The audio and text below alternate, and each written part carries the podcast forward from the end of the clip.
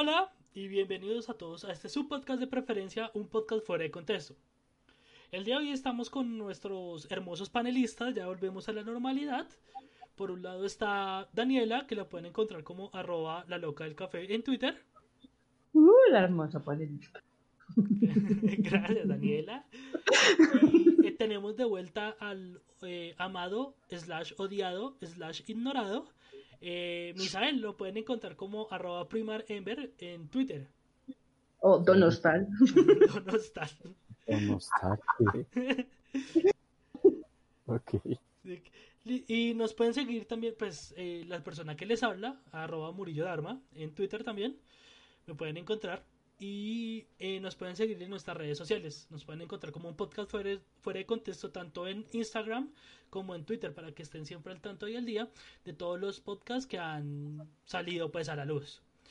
El tema el día de hoy, para cerrar nuestro especial de Halloween, es la bien eh, amada por algunos y, odiada por otros. Y esta vez vamos a hablar de las tres o cuatro primeras películas, ya que hay diez de ellas, pero solo vamos a hablar de las tres. En esta ocasión vamos a hablar de Hellraiser. Chon, chon, chon. Entonces, eh, estas fondo. Exactamente. en estas, en estas eh, películas eh, vamos a hablar de las tres primeras con eh, cositas de la cuatro ubicadas desde 1986, creo que es, hasta 1987, ¿no? 86-87 que salió la primera, porque al, año, al año siguiente salió la, la siguiente, la 2. Del 86-87 más o menos hasta el 93, 94 más o menos que salieron las tres primeras. Pues 92 si no estoy mal es la tercera. Y, el resto, pues eso ya es. La cuarta. Eso ya es Harry Potter. Sí, ya, Es la extensión con 10 películas en su haber. La última eh, salió en el 2018, que es eh, Hellraiser Judgment, eh, Judgment, algo así. que salió directica pues, a DVD desde la quinta. Desde la quinta, si no estoy mal, salen directamente a, a VHS, Betamax o DVD, Blu-ray entonces digamos que la, la productora ya no le tiene fe en el, en el personaje, desgraciadamente. Y como spoiler, alerta spoiler, en la del 2018 el final es que nuestro amigo Pinhead, eh, por cosas del destino, eh, es desterrado por Dios del infierno y queda siendo un simple humano. Eh, anda cojones, macho, como dirían los españoles. Entonces no sé qué. pero qué gran pendeja. ¿En cuál, en cuál? En la, en la última, en la del 2018. En la última. Pero la 2 ya no era parte de esto, ¿sí? No, en la 2 sí era todavía parte Porque del infierno. De hecho, es cuando se escapa el piro. Cuando, cuando lo matan siendo humano, se supone que ya se desprende de la del infierno. Lo que es que es raro, porque el, él era un soldado de guerra, no sé qué guerra, de la segunda o la guerra de Vietnam, no aclaran la situación. El man se encontró, entre comillas, la, la caja, ¿no? Y la abrió y se convirtió en Pinhead. Así de la nada. Eso es que es lo que yo. Pero no, no, no, dele contexto. O sea, el man se, se mete la caja, o sea, el man llega a ese punto porque el man quería explorar los placeres de la carne. Entonces, cuando usted va con esa intención hacia el cubo, él se abre, se abre. Obviamente, cabe también hablar del contexto más amplio, que estas, esta saga de películas sale de una saga de novelas, las cuales van dirigidas hacia el mundo de lo fetichista. Entonces, la configuración dice que todo este tema hacia alrededor del cubo o alrededor del cubo como tal es el tema del fetichismo, el desarrollo de los placeres de la carne y cómo se mezcla ese masoquismo en este caso. Obviamente, no sé si alguien o alguien que nos haya escuchado en algún momento de su vida se notó, se percató de el tema del cuero. Y obviamente en la tercera película queda mucho más explicado y sobre todo bajo el prejuicio que en los 80 la gente que escuchaba heavy metal siempre hacía como orgías y bacanales. Y por eso es que ese es como el epicentro donde sale en esta película eh, Pinhead. Pero, Entonces, dado ese contexto, espero. pero uno, uno a la vez. digamos que el, el mundo del, del cuero y de los fetiches no viene, digamos que del mundo del metal, o sea, se incorpora en el mundo del metal gracias No. a, a Halford, ¿no? Que, No, por pues, eso hacemos la aclaración. Y pues sacó esas pintas, él sacó esas pintas pues de los antros gays de, de Inglaterra. Pero pues por eso se hace la aclaración, o sea, es bajo el prejuicio y el supuesto. Eso no quiere decir que sea así. De hecho, eh, todo lo que acaba de decir Over es cierto, o sea, el que puso esa pinta del, pues, del cuero en el metal fue Halford, y pues Halford era un marica sadomasoquista. Y le gustaba la ropa que había en ese shop y empezó a usarla en sus, en sus conciertos y a la gente le gustó y la adquirió. Parce, Así que amigo, ese pantalón, ese pantalón apretado de cuero es muy gay para ti. El que escuche que le, le estamos diciendo marica a Halford nos va a reventar la cara. Ay, perdón, el señor homosexual. Gra- gracias, gracias. eh, Por el respeto que se merece. Con todo el respeto del señor homosexual. Digo yo que el señor homosexual es Mercury. Mira todo lo que aluda al y gente grande es el señor homosexual. Y el resto es a lo Uribe, ese pinche marica. Volviendo al focus de la película, me parece ilógico que dentro del universo no se plantea nada de esto y de repente pasa, él se transforma en Hellraiser sin ningún tipo de mm, justificación, por así decirlo. Pues lo que pasa es que pasa lo mismo que hablábamos cuando te gustan los personajes que hablan y dicen de todo, ¿no? Eh, hasta la tercera película es que nos vienen a contar un poco quién es Pinhat. Y de hecho, no sé si lo notaron, en la segunda se abre como la puerta a mirar quién es, con una escena donde el tipo está con obviamente el cubo en las manos.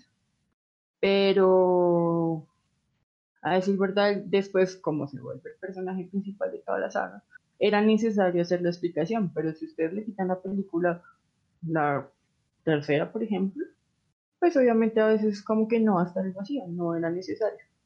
¿Sí me explico? Pero, pero una pregunta, o sea, yo, yo me hago aquí una pregunta. Eh, ¿Cómo carajos eh, uno va como a referenciar? O sea, ¿cómo sabe? O sea, la, la historia está contada como al revés.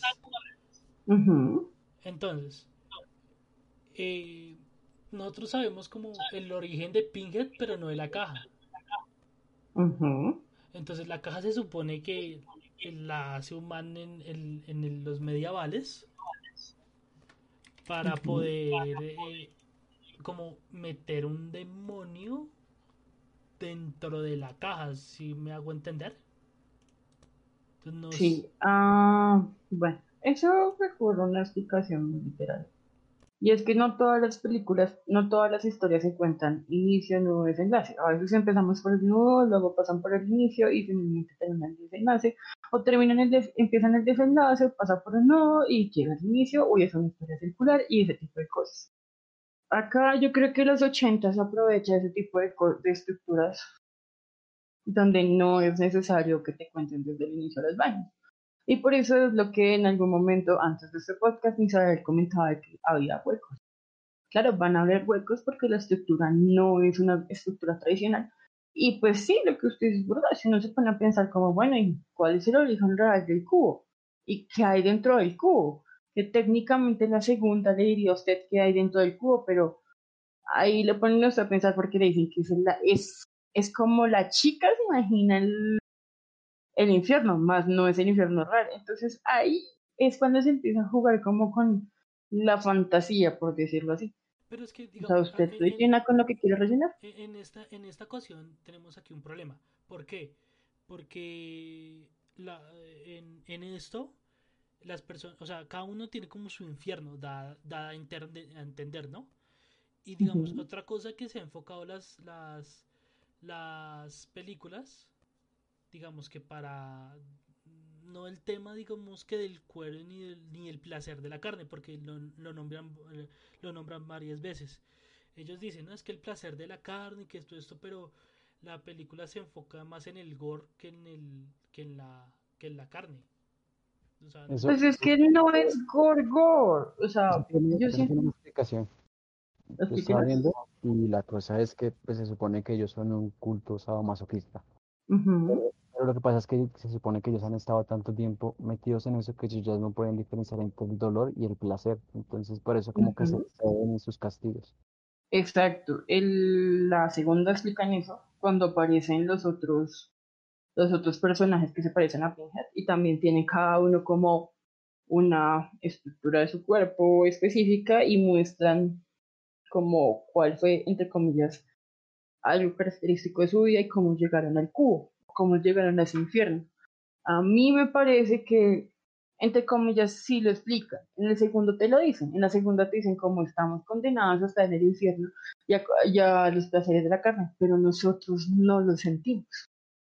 Entonces ellos simplemente los administran. Creo que la primera película de Hellraiser es muy bacana en el sentido de que si nos vamos a los, a los efectos, el tipo literal lo rompen los ganchos con los cadenas.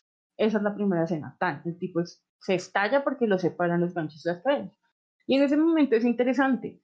Y luego ustedes van viendo que ya la siguiente, a la siguiente persona muere de una forma diferente y demás, lastimosamente.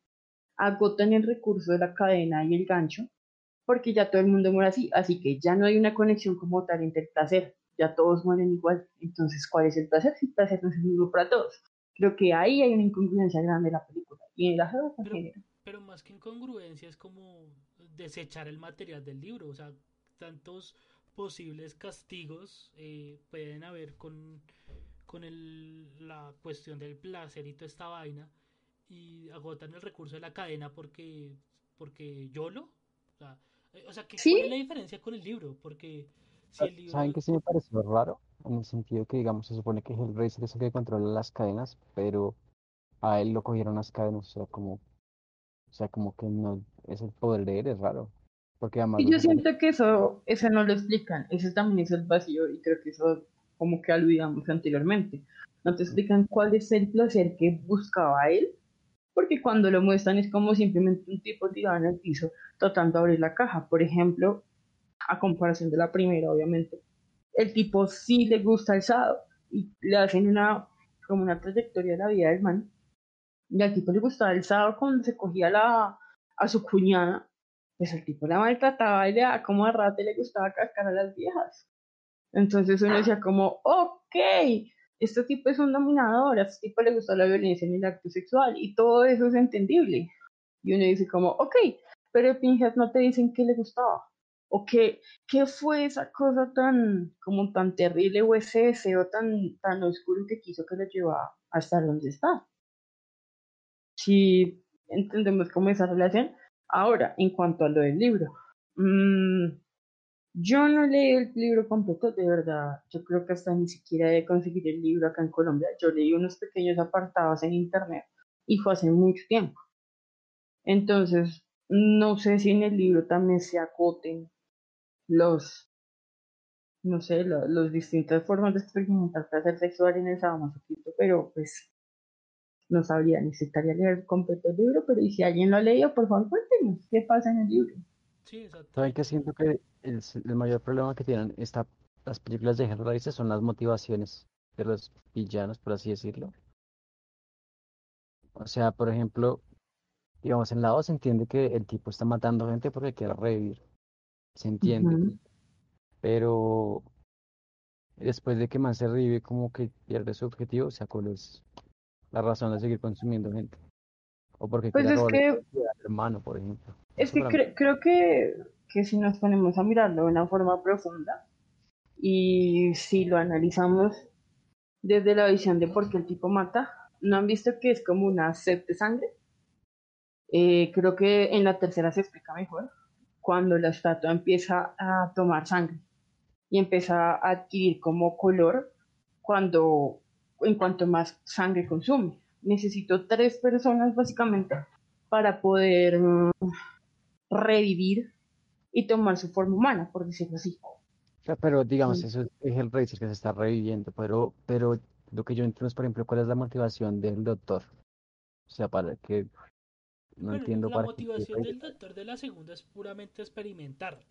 O sea, como que, ah, aquí pasó algo y pues el man había, eh, el man había investigado las, las cajas, cada una de las cajas, y ya como, como se pudo ver, había, eh, el man tenía dos o tres cajas aparte de la que tenía la vieja. Entonces yo creo Pues que es que- el afán de saber cómo funcionaban esas cajas y también como que la promesa, esa, esa promesa de cómo vivir siempre el placer. Entonces también quería Hay dos investigar eso. cosas. En ese sentido, digamos que el doctor personalmente es como el que te dice, el tipo quería una investigación, pero implícitamente todos los que llegan al cubo es lo mismo, experimentar placer sexual a través del sadomasoquismo, a través de la violencia, por decirlo así. Pero, pero miren que el tipo nunca intentó abrir las cajas. Entonces, No porque el tipo sabía de antemano que puede pasar. pues no sé. Sí, el, No. O sea, el yo- man ya tenía una, el man ya te- ya tenía una investigación acerca de, de todo eso de las cajas y, y lo que contenían por dentro. Cosa que, Exacto. digamos que en la Pero cuarta película pero si- al- Pero alcanza si a él ahondar quiere un poquito. experimentar, pero si él quiere experimentar, no tiene sentido que ponga a otra persona en el cubo porque quiere experimentar es él. Porque es Pues que el tipo sabe de antemano que se va a morir.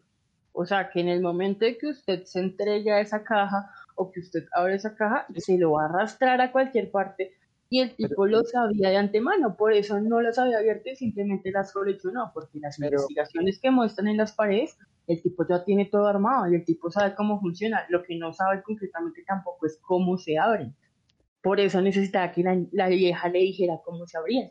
Y la vieja tampoco sabe, que creo que en las tres películas se muestran. Nadie sabe cómo se abre. Simplemente usted empieza como a girar lo cual el cubo Rubik y, y hasta que cuadre y ¡pum! se abre. Pero no, no sé, creo que la motivación principal de todos es el, o sea, el experimentar placer sexual bajo ese fetichismo específico. Pero, o sea, igual no, no, no entiendo porque, digamos, pone a abrir a la, la, la niña, pone a abrir el mundo ese y entra, pero es un laberinto, o sea, no va a recibir ningún tipo de eso. Además que es un dios que es como muy raro, es como un Eva ahí flotante. Como un Eva, no, sino como un ángel. Pero es que, digamos que, Ay, Evangelion. eh. Cómo nos daño, ya- vaya. eh, es que digamos que, que ahí como dice, cada persona tiene su, su infierno. O sea, el infierno no va a ser igual al mío. Sí, pero, pero, entonces, por ejemplo, digamos, la, la, que acaban de revivir para que quiere volver al mundo ese.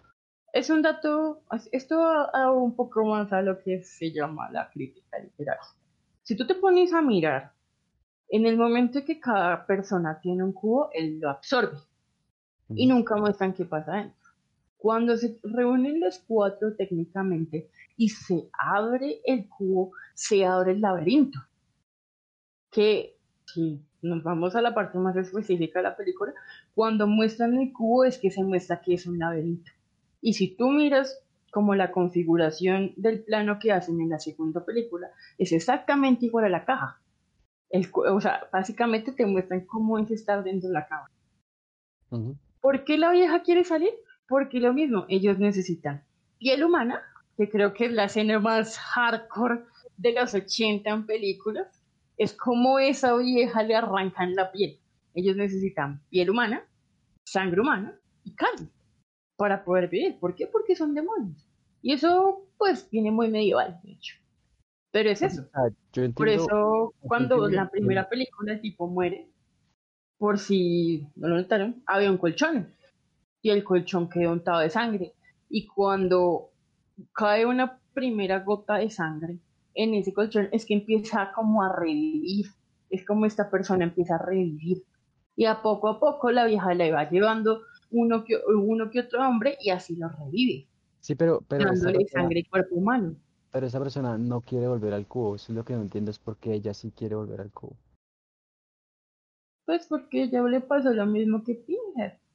Ella quedó a merced de un, digamos que algo superior porque nunca lo explican.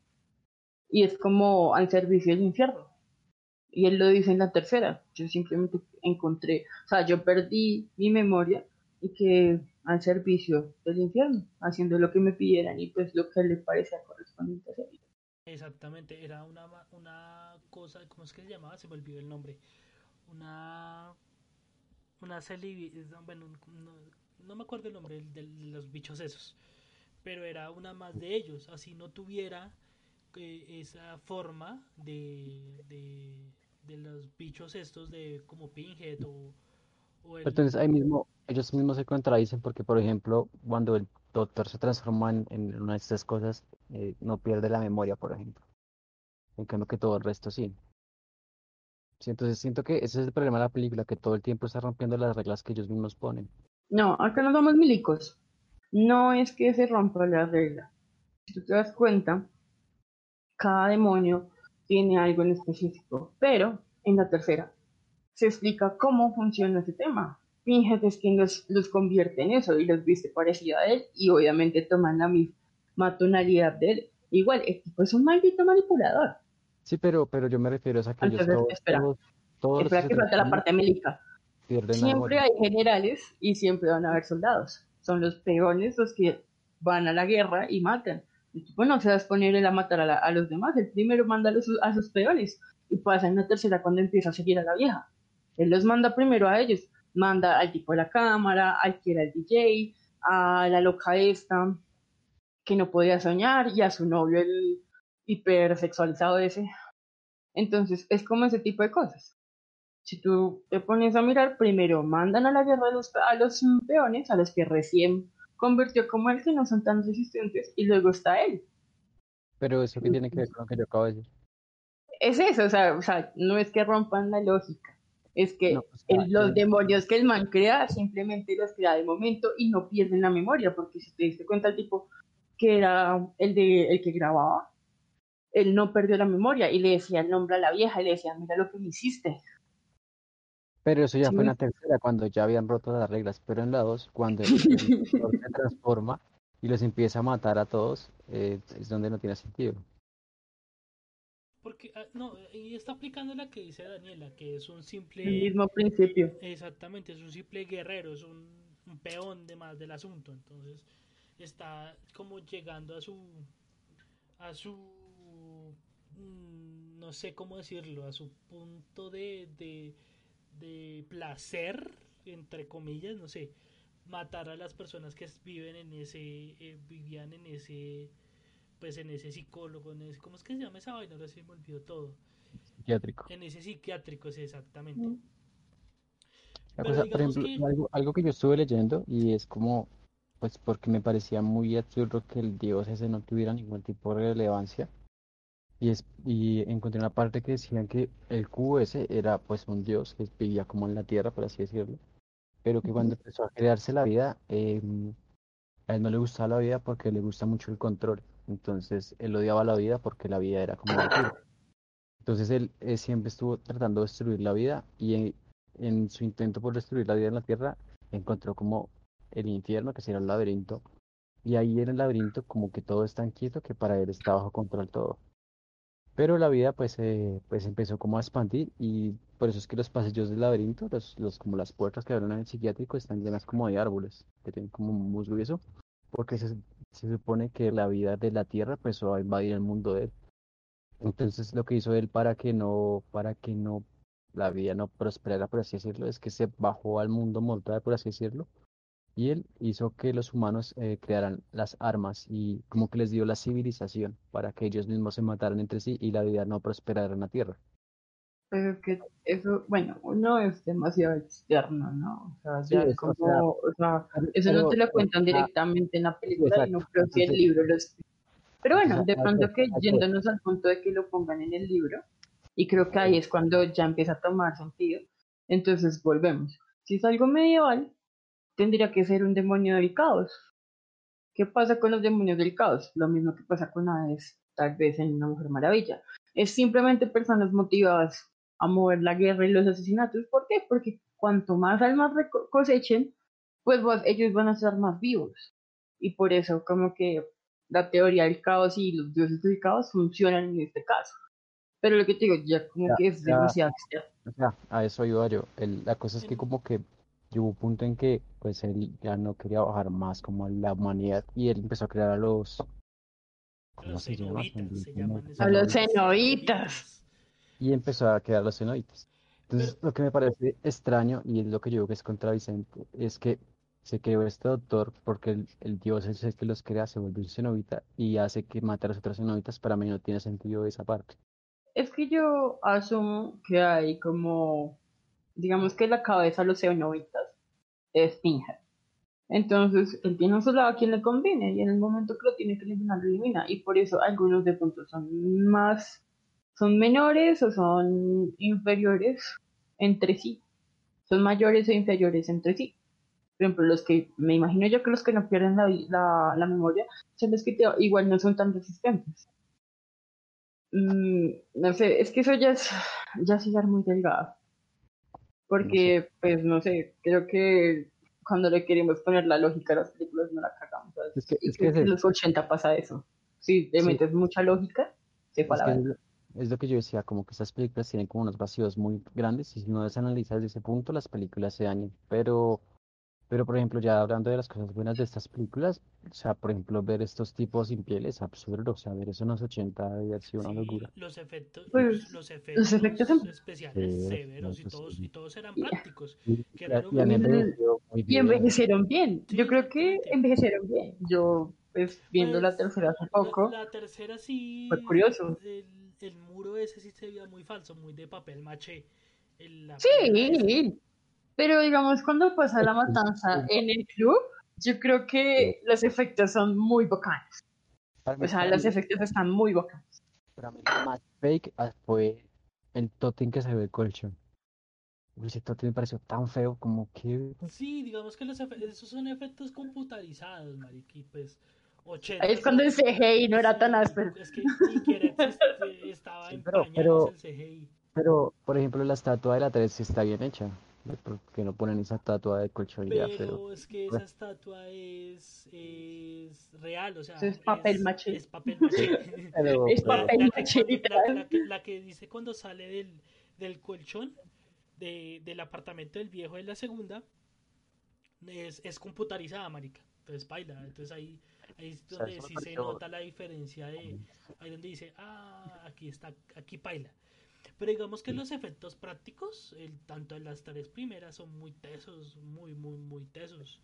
Eh, Oye, pero eso es stop motion, eso no es computerizado, eso es stop motion. pues sí, eso es el 86, ¿no? Yo creo que sí, ya eran los primeros pasos del CGI. Pero bueno, No, pero, o sea, así si, sea si uno stop busca, motion, no, stop es motion stop motion. o, o, o CGI, eh, igual pues son los años, o sea. Sí. Igual es el stop motion de Porque ahorita además, es, además, es- es- ¿sabes es por qué digo que no es, que no es CGI? Porque esas, peli esas películas creo que son inclusive antes que Tron, y Tron, ese Tron era horrible. No, Tron Pues es lo que pasa es que- 70 y péguele, weón. Tron No, es Sí, no. Lo que pasa es que estas ya fueron sobre los 80, 90, ¿no? Son finales ochenteros, así que todavía hay una todavía hay una brecha grande a las que hemos visto de los 70, 70. Entonces, no sé, a mí me parece que enveje- envejeció bien. Sí, O sí. sea, en general es una película que envejeció bastante. Acá vea, El Tron es del 82, del-. 80, exacto, es de la misma época. No, pero son cuatro, son cuatro o cinco años más arriba, porque esta es del 90 y, del casi 90.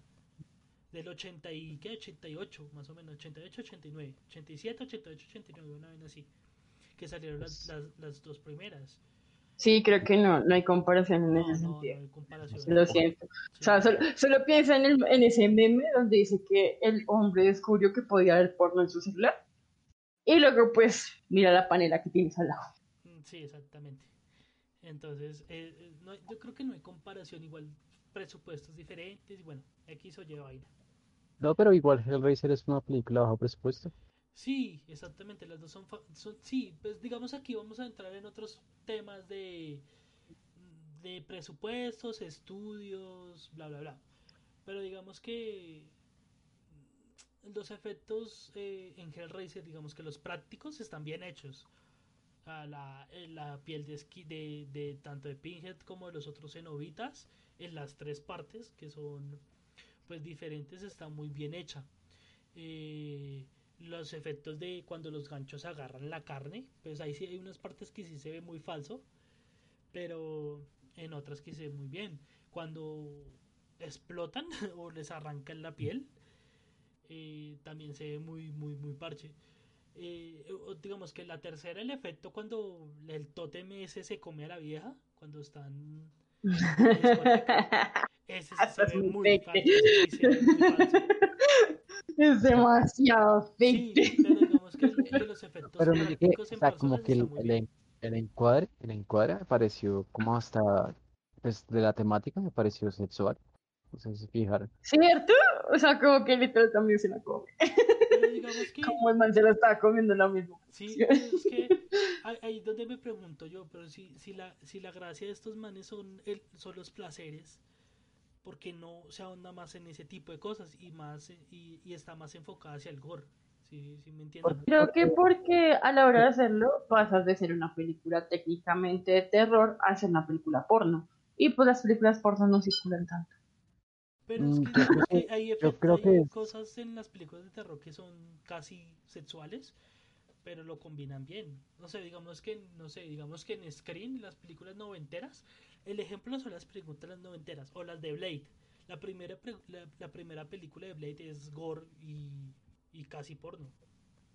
Yo creo que es por la época que era como el auge de las películas de terror de ese tipo y no quieren enfocar las películas tanto al porno porque como esto se publicaba en los cines no podían irse como tanto lado. Exacto, No, yo no, opino no, que es un asunto contextual. O sea, tú no puedes exigirles que te pongan teta, sexo, total. No te lo pueden poner porque obviamente la clasificación de la película no iba a ser permitida para un público más amplio. Y pues, Pero a ¿qué pesar de ser bajo presupuesto, yo creo que no, no, ellos querían llegar lejos. Pero, pero ¿cómo haces? O sea, la peli- las películas de terror son clasificación más 15 o más 16 en Estados Unidos. Sí, no, o sea, esto es, más es R, película, pues, es- X. sí, no, o sea, Pero es eso, que en esa época el internet no estaba tan abierto. eh, sí, obviamente, y, los- y no era como tan, Marica, Y el Sí, no era sexo no era tratado tanto, en- tan ampliamente. No, Con los ¿cómo me cines, vas a no. decir eso? Si, en esa, si unos cuantos, como 5 o 6 años después eh, sacaron, eh, ¿cómo es que llama esta? Bajas intenciones. Eh, ¿Cómo es que se llama esta película Pero, la me vieja acabo- la de Bajos instintos. Eso, marica, bajos instintos o Me aca- me acaba- me acaba de decir que hace- esta, pero me acaba de decir que esta película no es comparable con Tron porque es tres años después, pero sí es comparable con una película seis años después. Sí, no. O sea, de verdad no, no, ¿dónde está tu no, no, no, lógica? no, Ya no, rompiste estamos tu hablando- lógica. Estamos hablando de una cosa de efectos especiales y otra cosa del contenido de la Ah, película. no, Ok. Estamos hablando de la Vamos- cosa Vamos a ser más directos y sensatos. El tema de Hellraiser es demasiado explícito sexualmente. ¿Por qué? Porque tendrían que mostrar a gente culiando y haciéndose daño. Y eso es una clasificación demasiado especial del cine que no tiene el público tan amplio. ¿Qué pasa con Bajos Instintos? Claro, ellos muestran el sexo y los 90 fue una película como fue películas como American Pie donde mostraban gente culiando, pero no haciéndose daño. Entonces ahí es donde está la falla y nadie te va a comprar una película donde la gente coge y se hace daño. Eso es demasiado fetichista. Sí, Nada más ahí- es el, el compro. tema generacional, o sea, no podemos comparar una película de 80 con una del 90. Tampoco, sí, no. Pero marica, En esa época ya había descaderados, hace, bueno. hace cinco, hace- puede ser 5 o 7 o 10, o, bueno, 10 años antes habían sacado Garganta Profunda en los cines, marica. Pero o ¿cuál era el público de Garganta Profunda? ¿Cuánto recaudó Garganta Profunda a comparación de cuánto recaudaba, no sé, eh, Freddy Krueger? O sea, es el público. Yo creo que esto es una cuestión de nicho. Tú no puedes sacar una película tan de nicho en una época como esa. No puedes. Yo creo que es lo que yo digo, o sea, no como el auge de las películas de slasher y no iban a meter porno en un momento en que todo el mundo quería ver slasher, que estaban viendo Freddy, que estaban viendo Jason. Ellos querían sacar algo de este tipo para poder generar películas de culto, que fue lo que lograron. Y lo hicieron bien. Sí, igual, igual, o sea, meterle una escena de gente cogiendo o no, no creo que hubiera hecho gran diferencia en lo que era la película. Punto. Sí, pues. Pero pues no sé, yo, yo insisto que me voy por el mismo asunto. No puedes comparar como un American Pie donde muestran un ser en bola y tal vez con un pie en su pito. o sea, A, no sé, gente vestida de cuero dándose da- látigo. datos, Látigo, irrele- o sea, datos ¿Usted se irrelevantes. imagina, usted se Datos imagina que Razer Datos irrelevantes, Misael, pille. Garganta Profunda salió en 1972. El total de los presupuestos fueron 47 mil dólares. Y la recaudación fueron 600 millones, marica. Pero, pero es lo mismo que le digo, los 70 eran el momento del auge de la liberación sexual. Entonces y no puede comparar. Y Hellraiser, un millón de dólares en presupuesto y recaudaron 14. 14 y medio. Eso es plata. Pues para esa época. sí. Por eso, eso es Además, una plata. Yo digo datos, ¿Con quién Yo- compite Hellraiser ¿Y con qué competía Garganta Profunda? yo- pues digamos que Garganta Profunda con nada, marica. No había nada en el Por cine. eso, o sea, nada, nada se había hecho igual y estaba rompiendo esquema. Hellraiser se en el mismo nicho del terror y el terror fue la auge de los 80. En- obviamente en cine. Sí, igual, igual, no sé, o sea, no sé, no sé qué, qué hubiera cambiado si hubieran metido escenas así. Porque además eh, yo siento que esas escenas al final, por lo menos para esta época, están censuradas, entonces no. Sí, ya se hubiesen censurado. No, yo creo que al contrario, si meten esas escenas ahorita, si fueran censuradas. En, lo- en- en los 70s, 80s y 90s la gente no era tan tan hipócrita en Estados Unidos. por así decirlo. Entonces, Malditos hipócritas. y la diferencia es que allá sí respetan el, el, más 18. Entonces allá sí un- no puede entrar un peladito de 5 años a ver una película de terror, marica, es estúpido como lo hacen acá. Aquí tú puedes llevar un pelado de 3, un pelado de mano, un niñito de un bebé, lo puedes llevar al cine a ver una película de terror. En Estados Unidos no pasa así. Pero, Pues, pero bueno, sigamos, prosigamos con esta prosapia de, de conocimiento después de dar los datos de comparación. Es que sa- sa- estoy pensando en escenas sexuales en otras películas de terror y solo eso no, y se han pasado, o en, en Freddy han salido y en, En y en Jason, Jason también. en Jason, en Jason hay una escena donde están cogiendo y los matan y te escogen. Ujú. Claro. Ahora. Hay- Inclusive hay una teoría en que dice que, que Jason odia como la lujuria y siempre que hay parejas las mata. No la odio, es un envidioso de mierda que me dejan que no te cuide en paz. Si ustedes han visto eh, las películas de Jason, la primera, pues el asesino no era Jason, era la mamá. Y la mamá era una persona ultra, ultra cristiana. Entonces, eh, A pues, esos cristianos siempre cagándose el mundo. exactamente. Entonces, cuando usted Pero- llegaba La pues, primera, la primera película de Jason no, no es que no es que reviven, se supone que con vudú, no, no puede ser cristiana. no. Lo que pasa es que era una cristiana pagana. No, no, no. La primera era la mamá, güey. Era 100% la mamá. Y la segunda sí, la segunda y tercera sí solo es, es Jason.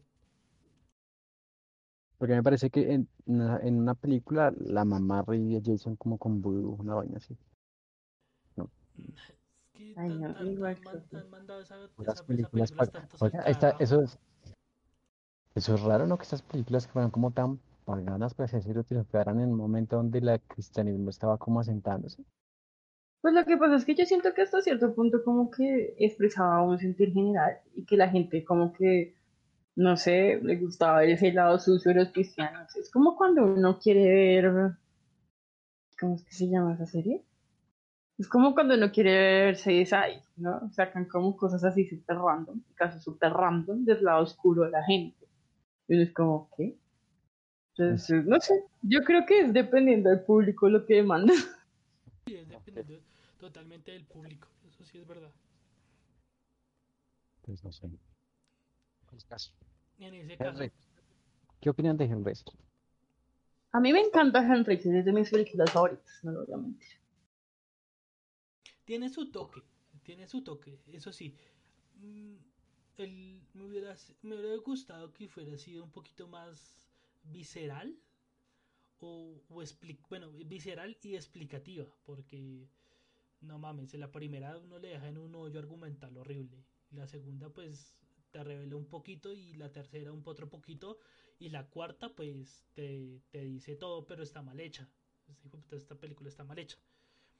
Y de Pregunta importante a partir de eso, o sea, más visceral en qué sentido. eh, digamos que tuviera más participación de personas y aparte de- del propio protagonista.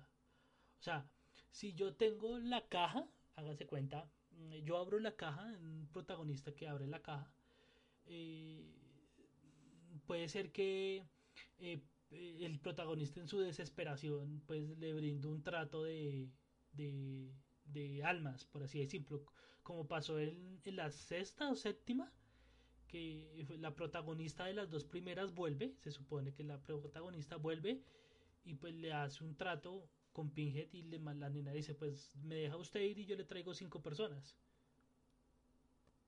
Ah, Cosas así, marica, como jugando con el, con el, jugando con, con las personas y pues que al final, pues hasta luego, o sea, me consiguió las cinco personas, pero usted también se va conmigo porque usted también es una persona que se merece ir para el infierno. Yo siento que, Todo rancio, hijo de puta. pero pues Hellraiser es así, la verdad. Sí, yo siento que es así. Creo que en la 3 se refleja eso, ¿no? El tipo le vende la idea de apoderarse del mundo al, al que compró la, la escultura. Y luego le dice a la vieja como aproveche ese hijo de madre la maltrata y se puede morir y usted queda libre y consigue lo que quiere. O sea, yo creo que hasta cierto punto ya igual la vieja también lo transforma en un... Yo siento que las películas de Hellraiser hubieran sido mucho mejores sin el elemento de la caja. No, pero no habría película entonces. No, no, no, o sea, podría habría ser otra cosa. Por ejemplo, ¿qué tiene, qué tiene Freddy Krueger que, que la hizo tan este? El, el tema del sueño. La gente no podía dormir. Pero entonces, ¿cómo vas a convocar a, a- a esa persona? Sea, con otro elemento. Porque No es sé, que... ¿Como con que la Ah. una Biblia? Una con algo, con, digamos, si la idea es generar terror en un thriller, porque eh, con Jason que era gente acampando, la gente que acampaba le daba miedo que se hubiera un asesino. Con, con Freddy que no podían dormir, pero con, eh, con Hellraiser era una caja que no, pues que no vas a conseguir. Entonces falta como el miedo de perderse en los placeres de la carne. eh, O sea, hay peor miedo que culiar, que no puede culiar tranquilo. explicativa, muy explicativa. Pero no, Ah. que, que otro elemento no, no, Sí, no, yo siento que si hubieran usado un elemento más cotidiano, hubiera sido mucho más. Pero marica, ¿qué eh, más O sea, ¿te parece que el sexo no es cotidiano? O sea, porque tú no cules que el resto del mundo no, No. significa que tampoco No. culen, amigo. No porque estoy hablando de la caja, del elemento de la caja. O sea, el resto podría ser igual, pero digamos, Se- sería eso, digamos, sería que apareciera si la gente está haciendo. Pues es que son terror enfocado a otro tipo de cosas. O sea, claro, pero es listo, yo entiendo lo de Freddy Krueger, entiendo lo de Jackson, entiendo un montón de cosas. Pero es que es lo Pero- mismo que pasa con el, no sé, el conjuro o Annabelle. Enfocas el miedo en un objeto. Y eso no Claro. está mal, eso es una opción. O sea, el objeto, yo siento que no es tan eso, porque, por ejemplo, lo que pasa con Annabelle y eso es que la muñeca se puede mover y aparece en diferentes lugares. Con la caja esto no sucede. Yo pienso que, digamos, un ejemplo así que se me acaba de ocurrir. ¿Sabe, sabe qué? Pues, Que Hellraiser apareciera si la gente estuviera haciendo cosas sadomasoquistas, por ejemplo. eh, exactamente, O sea, decir siempre. me- mediante un Siempre. ritual y que la persona encontró el ritual, no sé, en, en Wikipedia y, y lo está haciendo. Entonces el ritual no, satanizar Wikipedia, venga. Exactamente, pues, mientras usted está haciendo el delicioso, pues, no sé, córtele un pie o arranquele una uña, huevón, ¿no? un pelo, y ahí se, se, se llama Pinhead.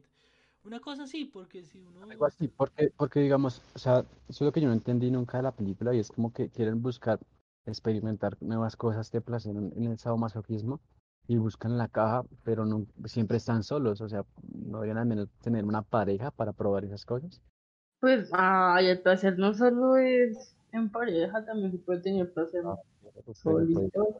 Pues la masturbación es la prueba más grande que usted puede hacer. pero, o sea, yo pienso que las, la hubiera sido más popular si hubieran hecho cosas así, lo que hizo. Bueno. Digamos que sí, o sea, si le metemos un giro argumental de esa manera que, que, no sé, genera un terror diferente, pues también. Pero pues película de bajo presupuesto, sí, o sea, como que tampoco le pidan mucho la vida. Pero pues no sé, o sea, yo pienso que hubiera sido mucho más popular si en el elemento de la caja, sino con otra cosa como más interesante, porque Si no fuera algo tan específico, sino algo más generalizado que, que a la gente le cale más. Sí, obvio. o sea, más adelante, en la caja estaba como, o sea, el tipo vagabundo que recogió la caja fue como, putas, No, pero eso Soy al yo. final se dio cuenta que era un demonio, marica. Entonces, sí, digamos pero, que, pero, o sea, pues raro, porque no participa en nada y solo recoge la caja y se va y pues, sí participa asustando a la, a la nena protagonista, weón, comiéndose arañitas y estándola, viéndola como el stalker. que- Lo que pasa es que es como el transportador, ¿no? O sea, es, simplemente un personaje que, que lleva de un lado a otro el objeto para que se mueva y se siga como esparciendo la, la leyenda, por decirlo así, pero se lo la evidencia. Pero solo pasa esa vez, porque por ejemplo cuando la nena mete el esto en cemento, la caja se pierde hasta que construyen el otro edificio. Bueno, no sé, creo, creo que hasta cierto punto mm, los vacíos van a seguir continuando y los vacíos vamos encontrándolos porque Pero- pues ya es demasiado planeado, ¿no? Claro, pero es lo que yo digo, o sea, si, si uno no eliminado el elemento de la caja, tendrían muchísimos menos vacíos argumentales. Y uno han hecho una película pues más consolidada, pero pues ya es lo que es, es lo que hay. ya lo que Pues se es hizo, verdad. se hizo, ya que- Una visión de 30 años después, nada más. Una, No, una pues, pequeña visión del futuro. No, pues funcionaría remake. A ver qué pasa con un remake. Les puede salir, no sé, algo como Chill's Play de. ¿Tienen un remake? Porque, De- pues, pues, Pero, es pero que ¿cómo saben que es otra cosa O sea, que ¿cómo ellos desaprovechan. de- de eso? Un Por ejemplo, del origen, tema ¿o de la línea, lo del tema de la línea sucesora del juguetero, eso se desperdició muchísimo, o sea, eso Ah, básicamente sí, lo pudieran haber quitado. Eso sí, si lo eliminan o lo dejan ahí, pues da, va a dar ahí. Ah, ya. Ah, igual. Por ejemplo, eso sí podría ser más interesante, que, que desglosen eso y encuentren que, no sé, que Hellraiser tuvo hijos, por ejemplo, eso es O sea, para un, para un remake ustedes exigirían que las tramas argumentales mejoraran. Estuviera sí. así, claro. Sí. Claro, porque, o sea, matar gente por matar, siento que no es tan Oh, ya no puede la gente matar gente por matar porque le van a juzgar. Sí, sí, no. Pero, o sea, ¿cómo harían un remake de, de esa película? O sea, ¿qué, qué- más sexual. Yo le metería más, yo abriría más la parte sexual. Pondría gente a coger. Si quiere meterle esa con masoquismo? Claro, la- las únicas tetas que vemos de una película que tiene que ver con sadomasoquismo son una vieja y mona que después sale, sale toda víctima. Parce, usted va a un club a, un club a levantar en la noche y sale a decirle al tipo que es que no me amas, que es que no te gustó. Hombre, usted solo quería coger mucha sé. Sí, sí, la verdad que- sí, la vieja sí. Si no, y son las únicas tetas que uno ve de una morronga. Tetas de morrón. No, qué tristeza. Yo, yo quitaría a los otros cenobitas y haría que Hellraiser tuviera más habilidades que lanzar cadenas. Ha- Habilidades Mm. como, marica. Porque ¿Cómo es interesante, cuáles? Sí, espere, espere, ¿cómo ubíqueme. cuáles? Porque me perdí. ¿Cuáles es que- serían las habilidades? Pues es que, ¿qué habilidades tiene Hellraiser? Ti- Tiene la habilidad de transformarse para hacer ilusiones. Pues habilidad- es un demonio muy manipulador. A mí me Claro. gusta eso. el La manipulación Pero- es un poder. Pero no, no, yo no digo que esté mal, sino que digo que, mm, que el recurso de las, de las, eh, lo que decíamos ahorita, es muy gastado, como que uno ya sabe cómo, Sí, ya está trillado. Ya sabe uno siempre cómo los va a atrapar y ese tipo de cosas. entonces Ah, ese siento que, siento que para darle más versatilidad al personaje yo le daría más habilidades. Ok, Pero, pero ¿cuáles? O sea, ah, que haga más ilusiones, que... ¿Qué tipo de Sí, que- más habilidades? Yo, yo, a mí me gustaría que el tipo pudiese ver las fantasías sexuales de las personas y jugar con eso. Sí, eso O sea, digamos, no sé, bien. La fantasía sexual es un trío, entonces, no sé, que, que le ponga algo así que lo, lo, o sea, como que lastime a la persona a partir de ese tipo de fantasía. Eso sería como, uff, parce, qué O sea, salvaje. que a Hellraiser culiando. Obvio, el bajo instinto. Yo quiero ir a todo el mundo curando, no qué. Yo, sé que- yo sé que, yo sé que haría, o sea, cambiaría, eh, bueno, yo dejaría la cajita, pero digamos que lo que haría era transportar a la persona que, que, que abra la caja, lo transportaría hacia todos los, los deseos de esa persona y le haría como el recorrido por el infierno, algo así como la, lo de Dante, como el viaje de Ah. Dante por los infiernos, algo así. Yo, yo haría eso, no sé. ¿Funcionaría? yo eliminaría al dios. Siento que no hace Sí, nada. Sí, sí, es sí, madre, este año este, no funciona. Incluso yo creo que es que el laberinto, el laberinto puede ser un recurso interesante, pero es que no se explora. Siempre se Pero yo haría lo de ver con el laberinto. O sea, para mí el laberinto sería un recorrido por los placeres sexuales, por las distintas clases de fetichismo y pues cómo, cómo cada uno pre- representa el placer. Yo haría algo así. Que valga la pena. Como un sao, tal vez. No, no porque... No. No, yo creería que sería como una, una tortura o un, un laberinto eh, que la persona comienza como a pasar por ese laberinto de lleno de, de sus deseos reprimidos, una vaina así.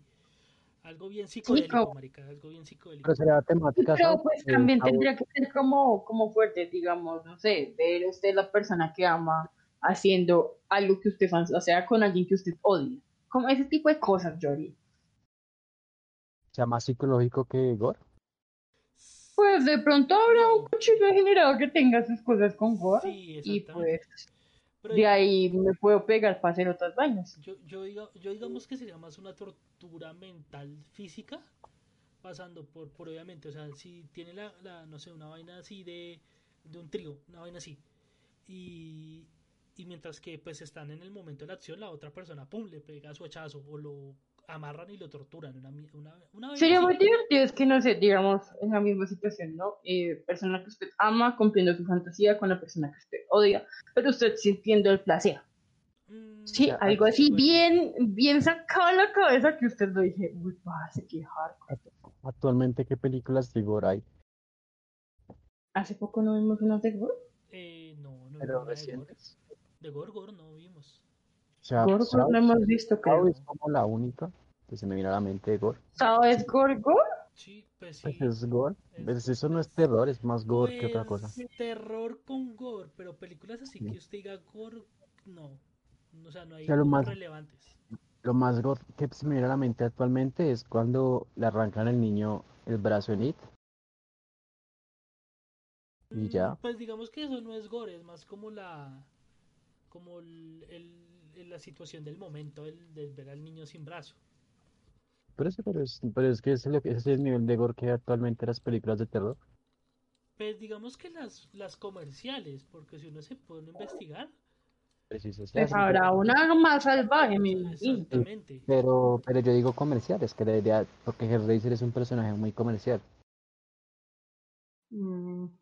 Sí, exactamente, pero así comerciales que sean no. No hay. Tal vez no. Es que yo creo que se, o sea, eso a- ayuda a un público muy específico. Además que no, no sé, con esta sociedad correctita que tenemos hoy en día, no creo que permitan la transmisión de una, pues de una película como tal, gore, no creo.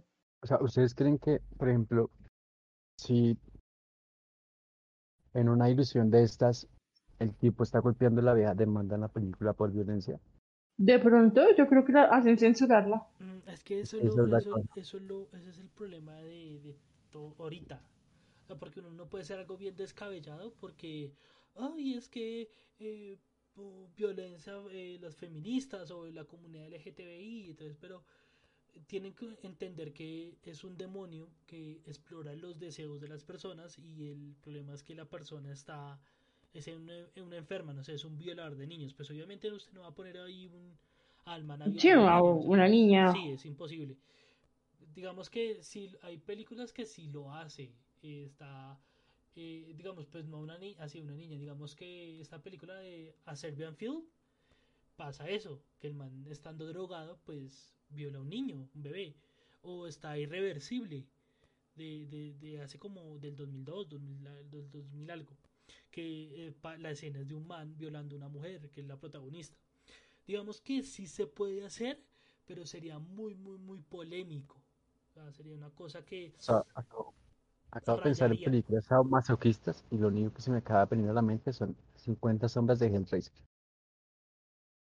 Oiga, no, ¿qué le pasa? No insulta a Hellraiser así, maldito degenerado. ¿Sabe qué?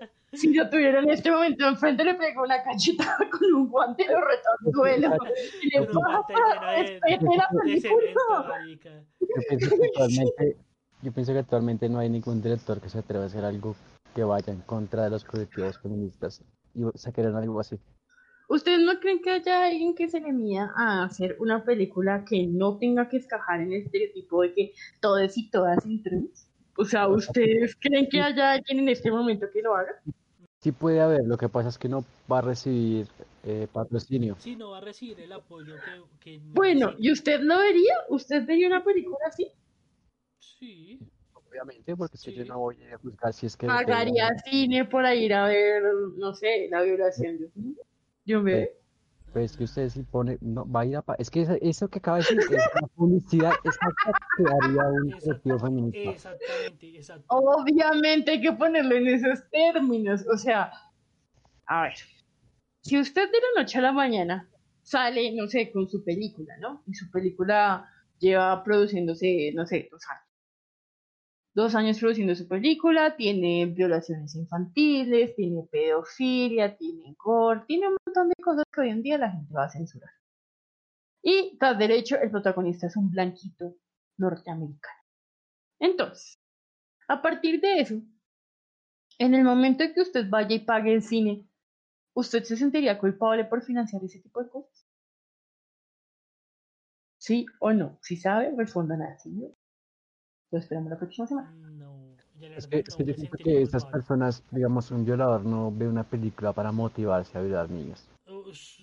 Yo no- usted no tiene, no, no, espere, espere. Es que usted no tiene que ser precisamente un violador para ir a ver la película. Vamos a calmarnos. Eso es lo que estoy diciendo. O sea, esas películas no están promoviendo esas prácticas. Entonces uno no puede ir a ver una película diciendo, no, voy a ver esta película porque en esta película van a golpear a esta mujer.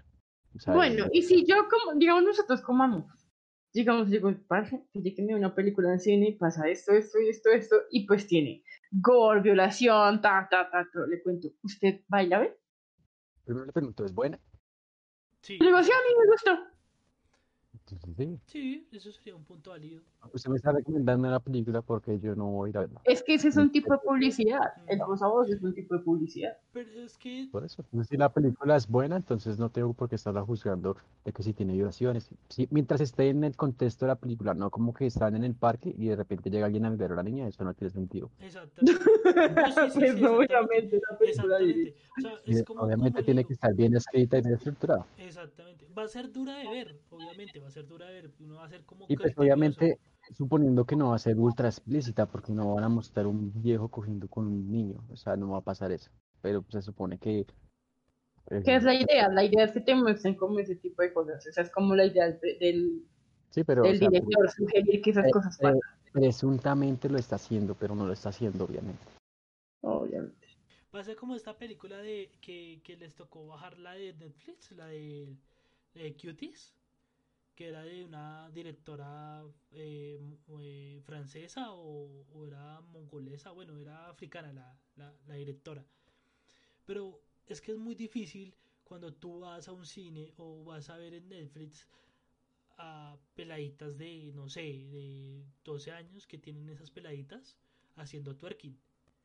Marica, eso es como que... Mm, Mm, Pues lo que pasa es que ahí, ahí ya entramos en una cosa diferente, porque una cosa es como esta, mm, digamos que este hecho ya es cabroso de que la gente, pues no sé, gusta el gore y, y este tipo de jodas, y ya entramos al punto de sexualizar a una niña. Y sexualizarla al punto de que haga cosas que me exciten. ¿Sí me explico? Yo, yo pienso que también hay una vaina que es criticar por moda. Es que eso no es X cosa, moda, weón. O sea, uno lo... No, no, no, no.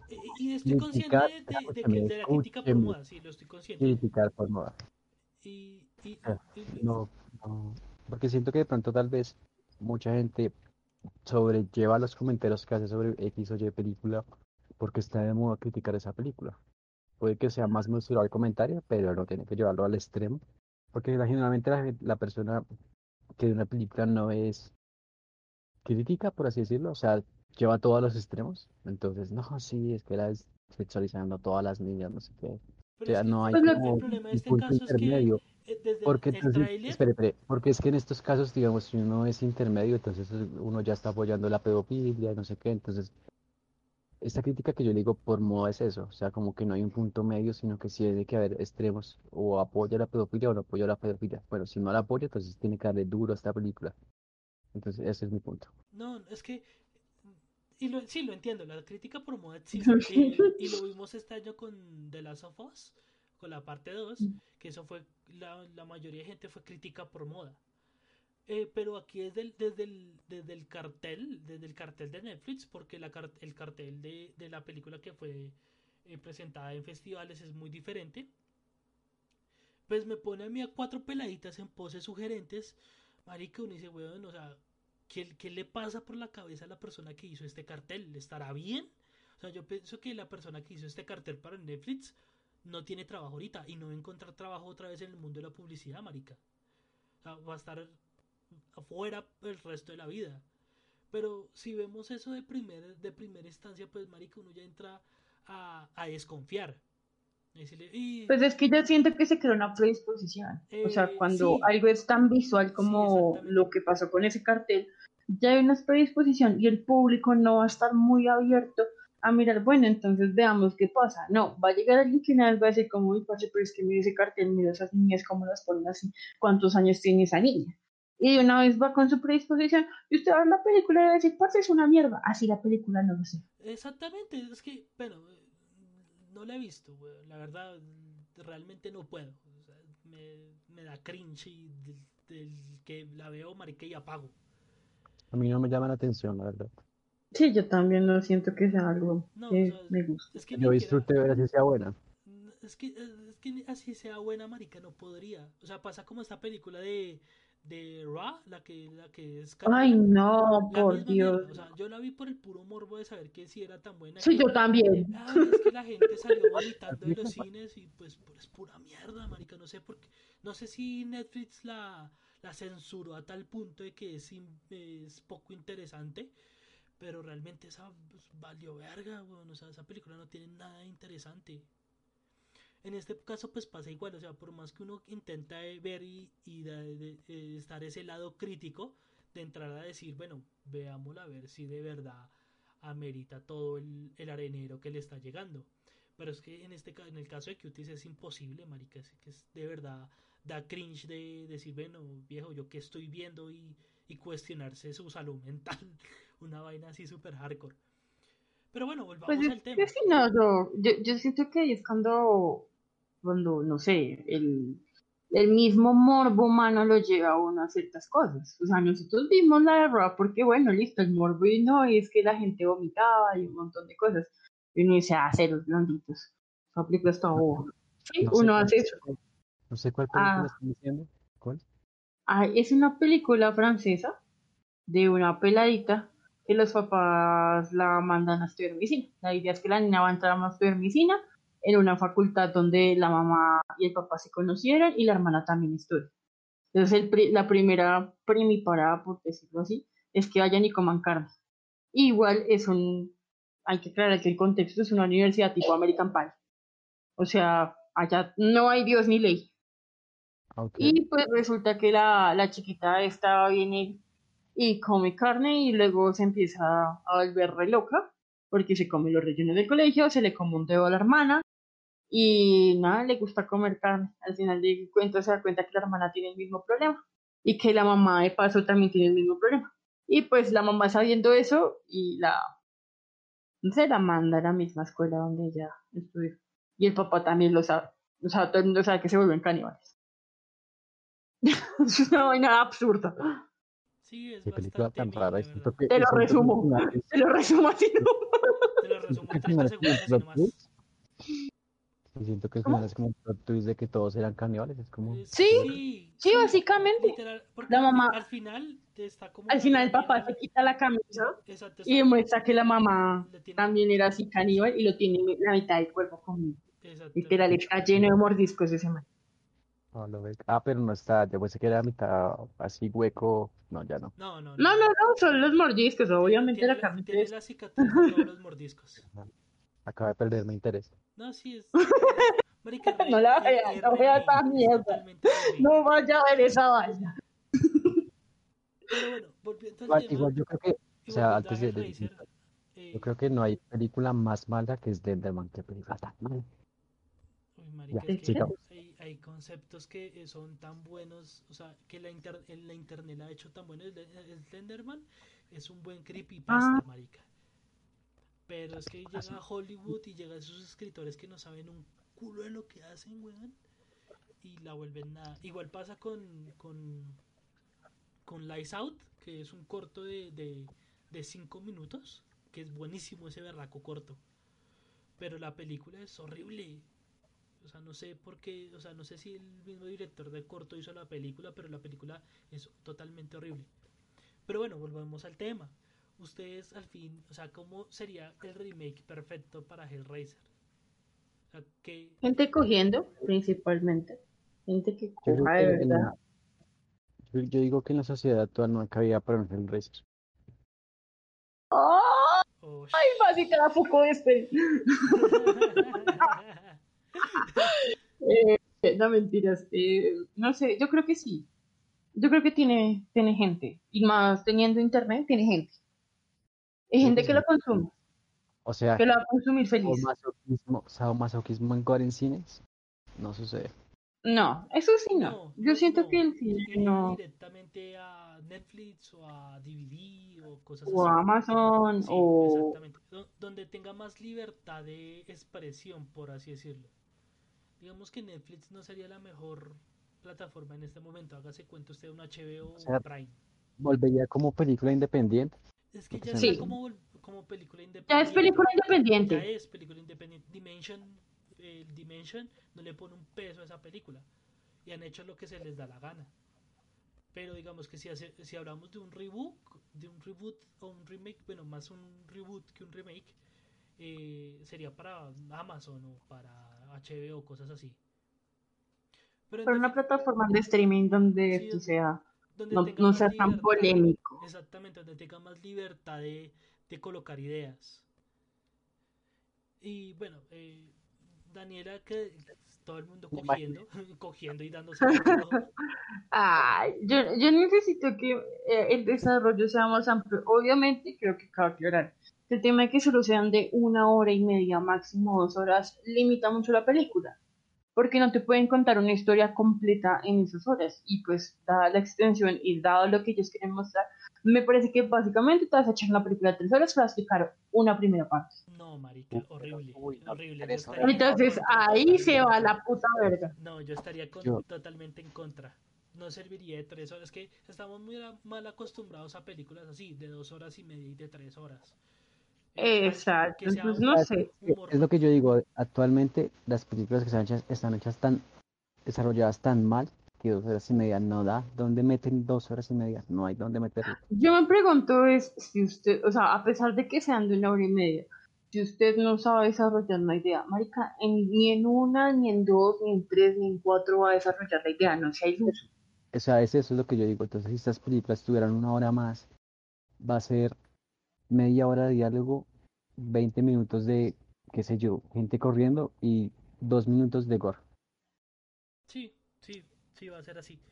Ah, la, la hora y media, hora y cuarenta está perfecto para, ese, para este tipo de películas. No hay cabida más.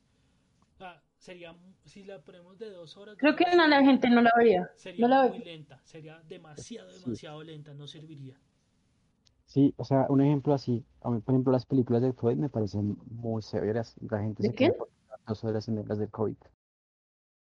Y la gente se queja porque dura dos horas y media y es como, pero, Las películas está de bien COVID, del COVID. del co- Del ¿Hay COVID. ah, películas del COVID? ah, sí, las del COVID. Ah, ay, las de... Las del COVID. las del Sí, las del COVID. Yo, ¿cuál COVID? Hay películas del COVID, ya, pero esta gente va toda, hola.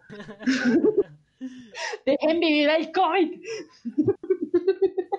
Con COVID, montando un jabalí. Exactamente. Entonces, Ah, digamos, sí, mm, digamos que para ese tipo de, de historias, no sé, El Señor de los Anillos o, o El Hobbit o no sé, cosas así que... Ah, pero es que ese más. tipo de películas comparadas a su base original son la mitad de lo que es un libro. Exacto. Claro, pero, pero, pero, ¿sabe, sabe por qué esas películas duran, digamos, no tanto? Es porque tienen mucho recurso de donde sacar cosas, porque hay muchos personajes que se pueden desarrollar la historia, pero con Hellraiser apenas si tocan Creo en ese. pasa. Entonces no. Además que siento que Hellraiser como humano no es tan interesante, es un soldado que tiene estrés. Ese man que lo mataron y pues aburrió la guerra y empezó a buscar sexo, sí. O sea, yo también no entiendo las motivaciones del man. Entonces no hay como de dónde desarrollar una historia decente de Hellraiser. Porque incluso siendo cenovita tampoco suele ser tan... No tiene una historia, él está ahí sin motivaciones, solo quiere como cumplir la ley del dios y ya. Pues ese soldado de dientes, su soldado de dientes. Sí, pero, pero es lo que yo digo, o sea, ser como, ser así obediente hace que pierda como lo interesante, porque no hace nada que no esté en contra de su Dios, entonces no tiene como esta personalidad que tienen muchos personajes eh, y que choca, que los pensamientos chocan, que lo hacen dudar, entonces siento que no, no genera como personalidad para dos horas y media. Pero pues no sé, es mi opinión, todos oyen mi opinión. Todos te odiamos, básicamente, pero bueno, digamos. Y a ver qué. ¿Cuál es su remake? Yo creería que... Lolis. No, tampoco. Yo creería que sería más como eh, cambiar la caja por un ritual medio sexual y que se lleve la persona por, por caminar así como por el infierno, una vaina así bien loca y bien A ver, salvaje. quiere ver orgías gays. No, pues, marica, si usted tiene ustedes eso en su cabeza, pues allá usted, yo no No. sé. En mi remake no vas a poner eso, ¿qué te pasa? marica, o sea, hello. Yo, yo tengo claro de dónde viene el, el tema de... Lo primero que dijo fue como, no, eso viene de, de- de los gays por allá de rock, con el cuero, el látex. Pero es que yo no, no estoy diciendo, lo dice la eso historia, marica. O sea, yo no me he visto Ah, no, cuero. eso. A mí no me gusta el cuero. Si los me metaleros gusta de el los. Yo no 80, soy gay, no me 90, acuses de no me gusta el cuero, a mí me gusta hacer el látex. El látex con aceite. Nah, ni el Bueno, que me gustan las mordazas. Lleva, me gusta hacer el látigo. y- ¿Qué tal? Esta, se- esta conversación se desvió totalmente de su rumbo. ¿Qué tal? Ay, diga que lo disfrutó. ¿Qué va? Sí. Y eso es lo peor, Diga como esperancita, qué rico, güey. Eso, eso es la cosa con, con el sadomasoquismo. Nadie lo quiere admitir, pero les gusta. Pero a todos nos gusta el maltrato sexual. Ay, Qué ay, pues tan, tan santo él, tan santo él. No. Yo soy, soy en celibato. Eh, Ustedes, ustedes, mm, quién sabe. Soy una... ¿Quién sabe? Para la próxima ocasión les, les contaré. Adelante en el próximo en celibato podcast. y, sí, no, y a la que, ¿qué? Y a la que no le guste que me demuestre lo contrario. Dice que si van a culo después del podcast. No, gracias. No, no, gracias. Por Ron. No, gracias. Entonces, bueno, Misael, ¿cómo haría su remake así de, de Hellraiser? Eh, yo haría una precuela de Hellraiser, haciendo un personaje más interesante para que Hellraiser sea más interesante. Comenzaría con eso, quitaría el cubo, porque siento que el cubo limita mucho Hellraiser. Ujú. Mm, quitaría el dios, lo que decía, el dios siento que es demasiado necesario. El laberinto lo usaría como un recurso de terror, más que de sadomasoquismo, porque siento que está full desperdiciado en las películas. Y le daría como motivación a los personajes, porque si están buscando como el placer, siento que no se muestra en la película. O sea, como si quiero más placer, metámonos a un culto sadomasoquista, así como o sea, no sé, se me viene, siento que es como salido de los cojones. Como que, uh, quiero más placer, voy a meterme en un culto sadomasoquismo. Es como, ¿qué mierdas? Es como muy sacado de la manga. Sí, entonces siento que por lo menos los personajes tienen que ser gente como muy corrompida. Sí, pienso que sería algo así. Sí, bien, ok, está bien. Interesante. Bueno, ya hablamos de, de todo lo que fue esto de estas tres películas de Hellraiser. Dimos nuestros puntos de vista. El podcast se, se muy claro que va a ser como las eh, flamantes sapiosexuales aventuras de Misael con masoquistas. Pero pues, vamos a pensar bien ese nombre para que sea más corto. Cin- 50 sombras de Hellraiser. ¡Ay, no! Sí, lo, sí, lo vamos a dejar así, sí, lo vamos a dejar así. Este podcast es llamado Las 50 sombras de Hellraiser. Sí, así le voy a poner en el póster, yo lo voy a hacer. listo, así va a quedar. Listo, está bien. Listo. Accedo solo para que la gente tenga el morbo de venir a escuchar la pendeja que tenemos que decir. Muchísimas gracias a todos por este flamante especial de Halloween. Nos pasamos un poquito, pero bueno, eh, dejamos vivir a noviembre. Eh, no sé qué más puedo decir. Muchísimas gracias a todos por escucharnos. Síganos en nuestras redes sociales, en Twitter, en Facebook. En Fe- ¿Por qué digo Facebook si no tenemos Facebook, marica? En Twitter. Porque la costumbre, todo el mundo tiene Facebook. Sí, la costumbre. Facebook. En Twitter, en Instagram y en Twitch nos pueden encontrar como un podcast fuera de, de contexto para que estén informados de cuando subimos eh, nuevos episodios. No siendo más, muchísimas gracias a todos. Pueden seguirnos en nuestras redes sociales. Está Misael como arroba primarember, está Daniela como arroba la loca del café y estoy yo como arroba Murillo Dharma. Sin no es más, muchísimas gracias y hasta luego. Bye. Adiós.